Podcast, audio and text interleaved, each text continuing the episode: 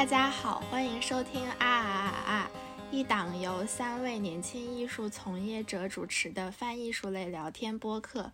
我是韩琦，我是悠悠，我是静雯。啊，本期播客呢是我们特别为大家策划的项目，叫做“春日精神食粮”，将分为三期上线，请大家在聆听播客时配合 show notes 里我们精心制作的小册子使用哦。嗯，我们最初是想以食物为主题，然后创作一个像春日菜单一样的形式，然后每个人会嗯给观众提供一道菜，或者是时跟时令相关的食物。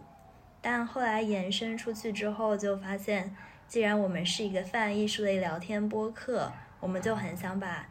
一些自己喜欢的艺术家，或者跟当下结合的一些情境结合的一些音乐或者文学作品、诗歌等一起结合进来。我们三个现在在不一样的城市，然后啊不同的境况下，所以我们时令的概念最后的呈现也很个人化。是的，然后它时令的这个概念。我们最早可能会觉得最密切相关的就是食物，比如春天会吃上海会有特别多的野菜，马兰头啊、蚕豆之类的。但随着我们的几次的讨论，就会将时令呃延伸至，比如说当下发生的时事政治，包括跟我们我们生活中息息相关的，比如说疫情、天气的变化。然后和朋友的交流都会影响到我们的这个对于时时令的理解。比如说韩琦现在就在上海隔离，但他心情好像还不错。他将会为我们带来的一期节目就叫做《上海的春天都在隔离中》。静雯呢，现在在伦敦，虽然前段时间天气特别好，但他。目前还是归期难定，然后最近伦敦又飘起了雪，突然就感觉一切都在不可预料之中。他给我们带来的节目叫做《朋友干杯》。我三周前刚从上海来北京，然后经历了十四天隔离之后，现在终于可以在北京自由的飞翔。嗯，我给大家带来的节目叫做《红色》。这个红色跟北京相关吗？Well, wait for it。听了就知道。嗯，我们最开始的时候的设想是做一个嗯更集体的一个项目，但后来发现我们每个人的设想和理解都很不一样，所以它就变成了三个不同的空间。然后呃，在准备这期节目的时候，我们分享各自的设想和录制的音频。我听了之后，觉得其实还蛮感动的，就是可以通过这样的方式连接在一起。然后，我希望在不同状况下的大家听了之后，也可以被安慰到。啊，好暖哦！然后，如果大家也有。这样的故事或者这样形式的空间想象分享给我们的话，我们也非常愿意聆听。如果你在小宇宙，请跟我们留言。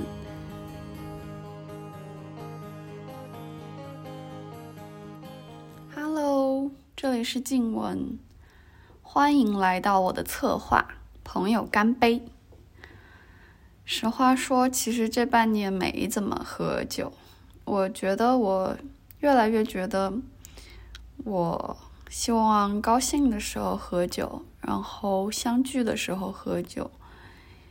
嗯，没有更年轻的时候那种对酒本身的喜好了，还是那种欢聚时刻更让人想念吧。今天就。希望收听的各位和我一起隔空干杯。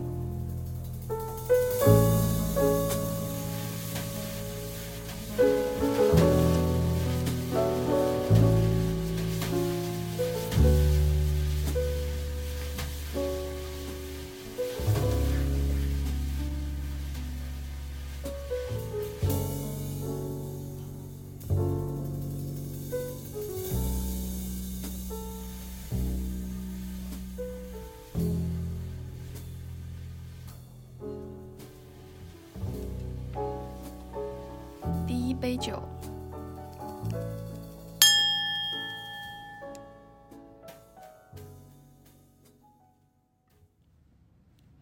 春日里下午三点的暖阳，佐以散玉和余秀华，搭配四川小樱桃与粉红香槟。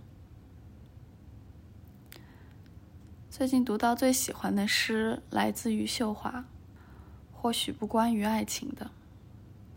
来，封我为荡妇吧，不然对不起这春风浩荡里的遇见。我的野鸽子，你衔来桃花，衔来杏花，衔来炮弹。我备了酒，备了背叛，备了不死不归的决心。能让我在你身上找死吗？你的身体还如此干净，没有一颗水晶棺材。我们有共同的情人，虚无，流逝，午夜里的红狐狸。我们雌雄同体。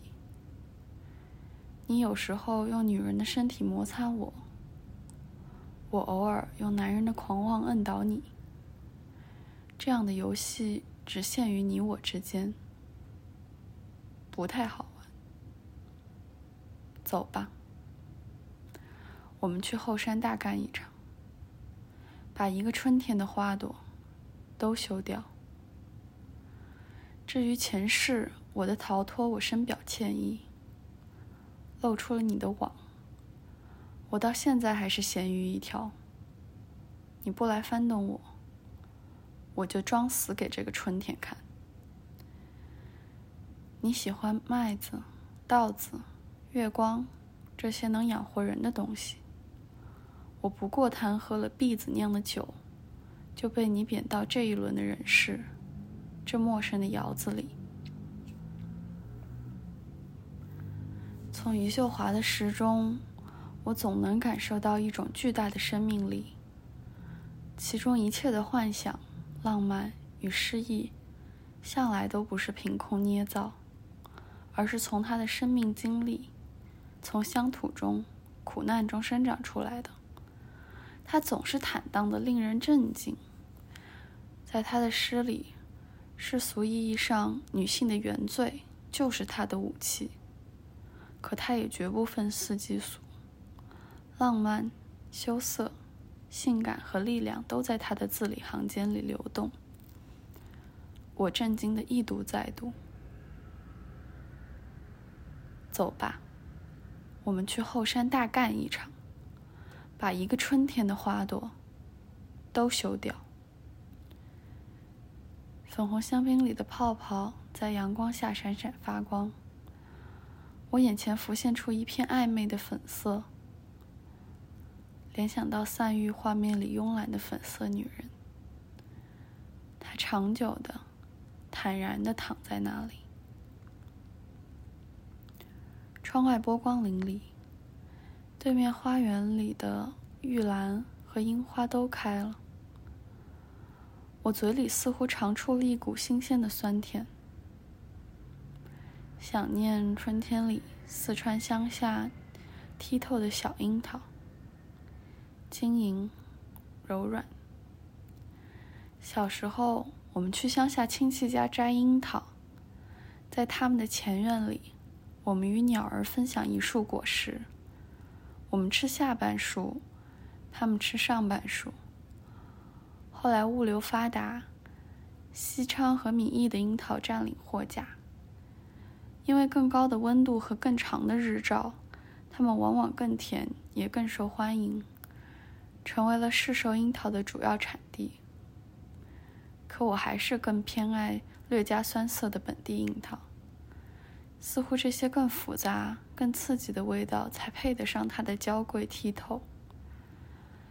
像那些我欣赏的女孩们，要晶莹，要闪光，要桀骜，要不被规训。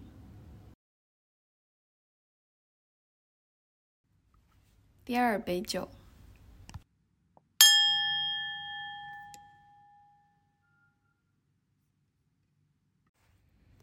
奈保尔，我们的普世文明搭配 Francis Alice 的作品《龙卷风》。想要复刻一道两三年前在伦敦的 Club Club 的菜，一杯自家藏的一百年的曼德拉酒，配上热的澄清鸭汤。印象中这道菜大概是在主菜中间上的，在已经吃得七荤八素的晚上，被斟上一小杯陈年的加强酒。我至今仍然记得，当我举杯时，非常浓烈的酒精从窄口波尔多杯的杯口涌出，熏得人流泪。长期的陈年让它几乎变成一杯十足复杂的烈酒，然后还没等你细细品味，服务员便立即在酒杯中倒上半杯热鸭汤。残留的酒精与禽类的香气和少许胡椒味融合在一起，在酒精的烧灼感之后，把肠胃熨烫得妥妥帖帖。最近在读奈保尔的《我们的普世文明》。这是一本他的游记写作合集，其中他游历印度、非洲与美洲，并在路途之中为英国的报纸杂志供稿。他对印度的书写让我着迷。作为一个在特里尼达小岛上出生的印度人，他在英国与印度都难以找到自己的归属，于是作为一个异乡人各处漂泊。他的观察敏锐而且细致，很多描写甚至真诚的有些刻薄。我迷恋他文字里呈现出的巨大的复杂性。我们被频繁告知，真正的印度非此非彼。现在，我开始真正明白，人们为什么会用这个词。也许印度只是一个词，一个神秘的观念。足以容纳火车经过所有那些广阔的平原和河流，那些睡在孟买的月台和步道上的所有无名氏，那些贫瘠的田野和发育不良的所有动物，那些被耗尽、被掠夺的所有土地。但也许，永远没有人会理解的是这样一种广阔。印度是一种疼痛，是一个我会怀着巨大的柔情想起。但最终又总是想要逃离的地方。摘自《我们的普世文明》中途。我想，在当今的国际局势下再读奈保尔，便真像是喝那杯百年的曼德拉酒。一方面，奈保尔尖锐的表达，如同酒，复杂、刺痛，让人直打哆嗦；另一方面，书中自由的流动也像酒。那些抑郁让人迷醉。如今，伴随着我们这一代成长起来的全球化的美好想象飞速破产，精神上的不安伙同具体的遭遇，病毒、开战、制裁、熔断，国际流动的昂贵与不确定，迫使我们以一种更新的、更敏锐的姿态看待故乡、他乡、异乡。最后，我选了瑞士艺术家 Francis Alice 的作品《Tornado》作为搭配奈保尔的一杯高汤。在这部四十二秒的影片中，Alice 只身冲向沙漠中的龙卷风，走进风暴的中心。Alice 可以说是我最喜欢的艺术家了，他的作品总能给我某种抚慰。嗯。可能很多时候，我们无需顾虑或者恐惧，走进风暴的勇气，已经是一种极致美丽的东西了。第三杯酒，Mark Rothko 的红色色域画，佐以鸡尾酒血腥玛丽。让我们手举一杯血腥玛丽，走进 Tate Britain 里属于 Roscoe 的红色房间。身处伦敦，在过去的一个多月里，支持乌克兰的声音以一种具象的方式占据大街小巷。属于乌克兰国旗的黄色和蓝色以各种各样的方式出现。我的邻居将一张四分之一大小的乌克兰国旗夹在窗口。学校图书馆的打印机纸盒里留下了一张印着蓝黄色块的 A4 纸。城中几间美术馆都在夜里为外墙打上黄蓝两盏射灯，这让我联想到色域绘画，让我联想到 Rothko 这个俄语名字。在过去的两年里，这个由六张巨幅的红色抽象画组成的房间，从 Tate Modern 搬到了 Tate Britain，顺河而下，从他的表现主义同伴中抽离出来。被重新安置在了英国国宝级油画家 James Turner Collection 旁。和姐姐讨论，在如此追求政治正确的今天，随着西方制裁的升级，美术馆是否会将所有的俄罗斯籍艺术家的作品撤下？这让我又想到了 Rothko，Mark Rothko，全名 Marcus Rothkowitz。一九零三年出生于原苏联现拉脱维亚，在十岁时跟随父母全家移民至美国，又于一九七零年代于纽约自杀身亡。他活在与今天完全不同的国际局势下，活在冷战前的苏联与美国。实际上，在为这期播客准备前，我从未了解过他的生平。我从未质疑过 Roscoe 的俄罗斯性，或者说是一种苏联性。在听柴可夫斯基的时候，我脑中也时常浮现出他的作品。我刻板印象地认为他继承了某种苏联艺术宏大叙事的传统，因此甚至忽略了在艺术史上他与美国表现主义的亲近。几乎在 Roscoe 到达美国的同时，在美国的西海岸。一种名叫 Bloody Mary 的以伏特加为基酒的鸡尾酒诞生。一又二分之一杯冰，一又二分之一盎司伏特加，四盎司番茄汁，四分之一盎司新鲜柠檬汁，四滴辣椒酱，两滴伍斯特辣酱油，一小撮盐和一小撮黑胡椒。最后，在杯口插上一根新鲜西芹。评论家 Clement Greenberg 评论 Roscoe 的绘画道：“他画面中的色域最终去物质化，幻化成纯粹的光。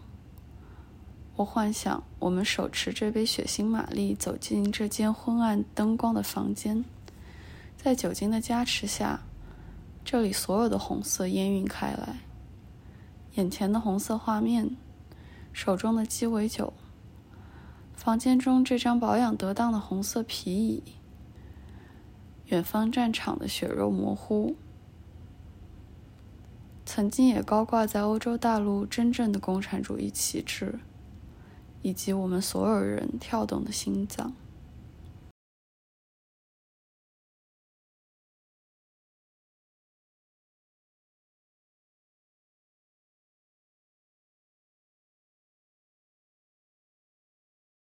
好的，三杯酒下肚。如果你还没有关掉这个音频的话，就再听我叨叨两句吧。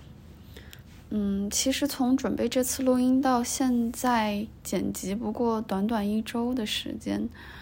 嗯，但当我再重新听到这些录音的时候，我觉得我内心的感受已经有了微妙的不同。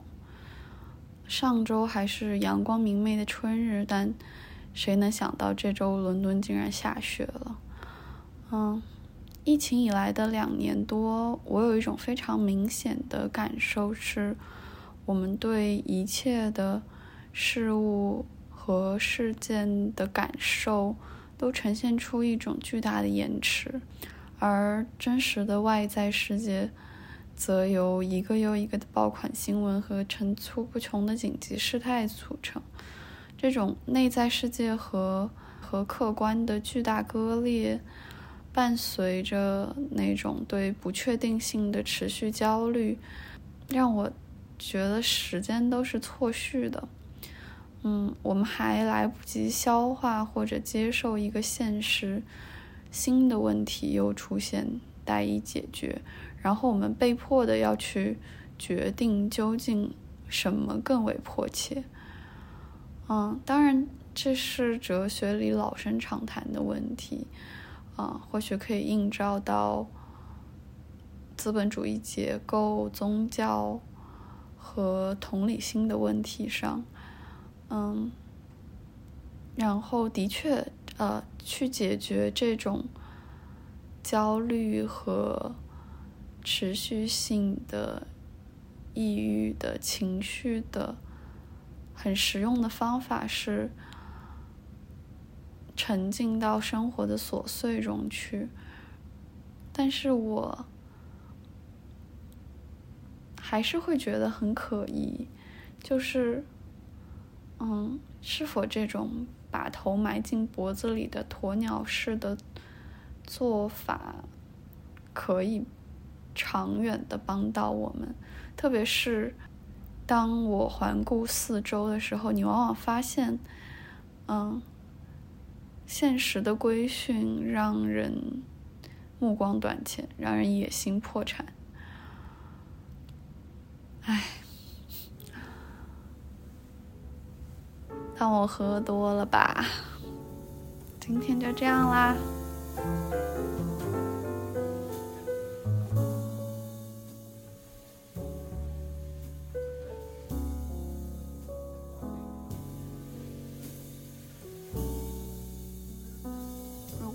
我们的内容，或者有任何的意见或者建议，都请订阅我们并跟我们留言哦。